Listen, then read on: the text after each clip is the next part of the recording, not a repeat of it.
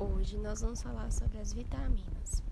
As vitaminas são pequenas, não contêm valor energético, podem atuar como coenzimas e sofrem destruição quando são expostas ao calor, é, um calor exagerado, maior do que temperatura ambiente, elas podem sofrer a desnaturação.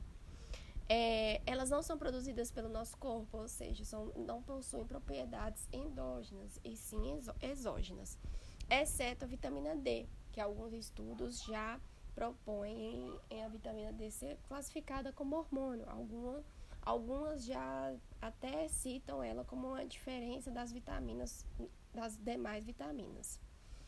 É, elas são do tipo hidrossolúveis, que são as vitaminas do complexo B e, do, e vitamina C, e as lipossolúveis, que são a vitamina K, vitamina D, vitamina A e vitamina E. Você pode usar até o, o a analogia do KD. Então, KD, vitamina K, vitamina D, vitamina A, vitamina E, que são as lipossolúveis. Essas vitaminas em excesso, elas podem causar hipervitaminose e a ausência delas, a vitaminose. Geralmente, a hipervitaminose está mais associada às vitaminas é, lipossolúveis, porque sua excreção, elas são de difícil, de difícil dissolução, é, diferente, por exemplo, da vitamina C.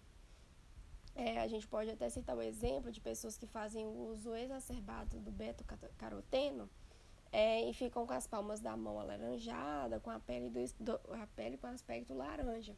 Isso se deve ao, ao excesso, né? As vitaminas do complexo B, elas podem ser ingeridas quando nós fazemos uso de leveduras, ovo, leite, fígado, vegetais folhosos e cereais. É, a falta dessa, de uma dessas vitaminas, D, é, vitamina B, é um exemplo. A falta da, tim, da timina, vitamina B ou ácido fólico, ela pode ocasionar a anemia megaloblástica, que está associado a ela e a vitamina B12 é, o que, que acontece? A vitamina B12, que é a cianocobalamina, ela está presente nesses, nesses, nesses alimentos. E o que, que acontece? A, a, quando a mulher vai engravidar, uma gravidez planejada, é necessário que ela faça o uso de até três meses antes.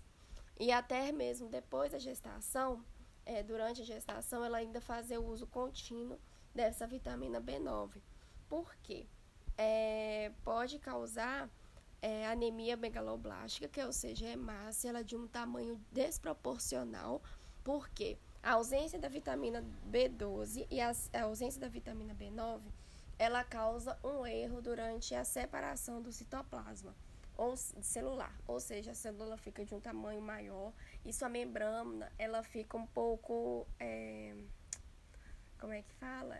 Ela fica instável. Então, e quando a vitamina B9, ela pode causar a espinha bífida na criança, principalmente, porque ela é utilizada, ela é utilizada na formação do tubo neural e logo após da espinha. Então, por isso que é interessante é, chamar atenção para as novas culturas de alimentação, como por exemplo os, é, os veganos. Então, os veganos, eles têm baixa, podem vir a ter uma baixa suplementação de B12, porque a maioria desse, dessas vitaminas, elas estão mais em alimentos derivados de animais, né? É, deixa eu ver. Assim, além da anemia megaloblástica, também tem a associação com anemia perniciosa.